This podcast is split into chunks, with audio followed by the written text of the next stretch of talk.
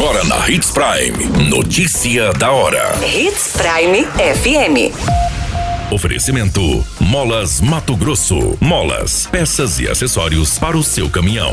Notícia da hora.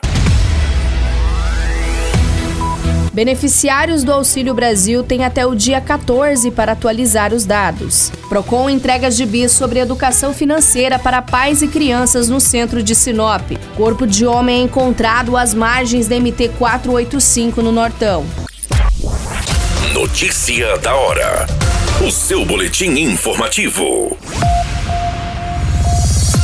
Os beneficiários do Auxílio Brasil que não atualizam seus registros no cadastro único há mais de dois anos têm até sexta-feira, no dia 14 de outubro, para retificar as informações sobre o risco de perder o benefício caso não o façam.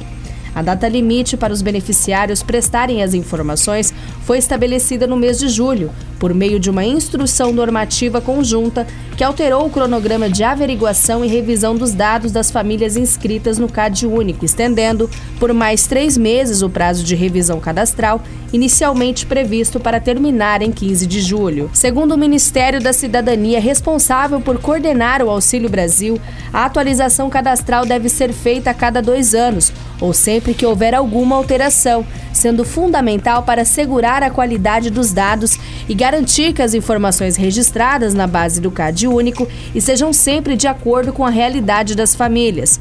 Os beneficiários podem verificar se os seus dados estão desatualizados ou mesmo se as informações já fornecidas estão sendo confrontadas com outra base de dados administrativos federais, por meio do aplicativo do CAD único disponível para download. Caso não tenha ocorrido nenhuma alteração nas informações prestadas na última entrevista, a família beneficiária poderá também fazer a confirmação dos dados pelo aplicativo do Cadastro Único.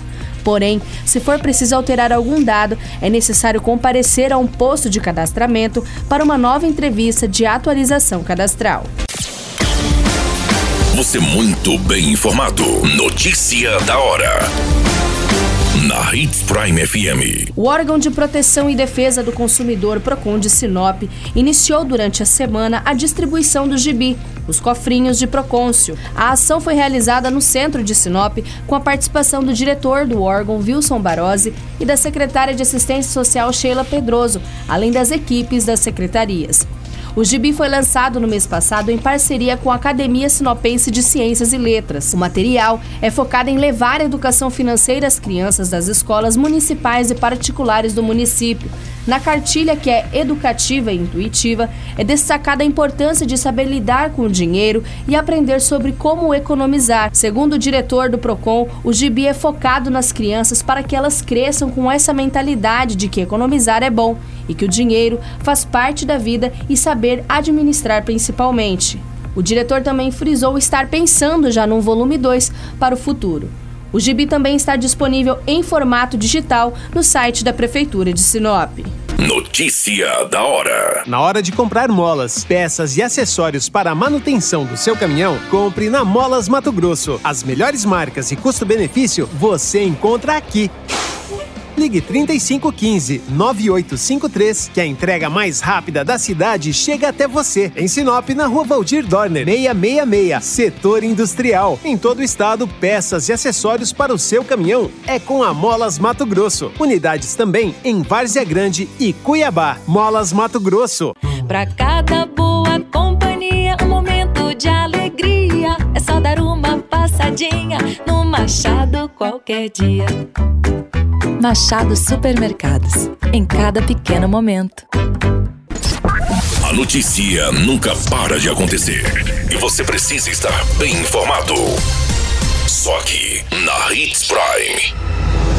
Um corpo de um homem foi encontrado nas margens da MT 485 na estrada do Morocó, entre os municípios de Sorriso e Lucas do Rio Verde. A localização da rodovia compreende ao município de Sorriso, mas também é apenas alguns quilômetros do centro do município de Lucas do Rio Verde. Segundo as informações coletadas, a Polícia Militar de Lucas do Rio Verde recebeu a informação de um corpo nessa localização. Foi constatado a veracidade dos fatos, sendo acionada e posteriormente os setores competentes.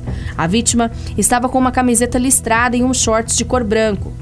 Uma barra de ferro foi encontrada ao lado do corpo e este objeto poderia ter sido utilizado pelos agressores, o que será confirmado com a perícia.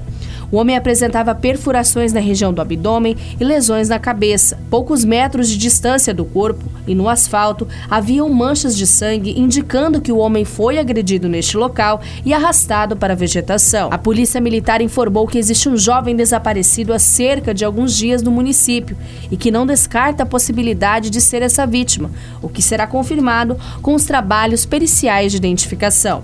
A Polícia Civil de Sorriso foi acionada e começa a investigar este caso. A qualquer minuto, tudo pode mudar. Notícia da hora.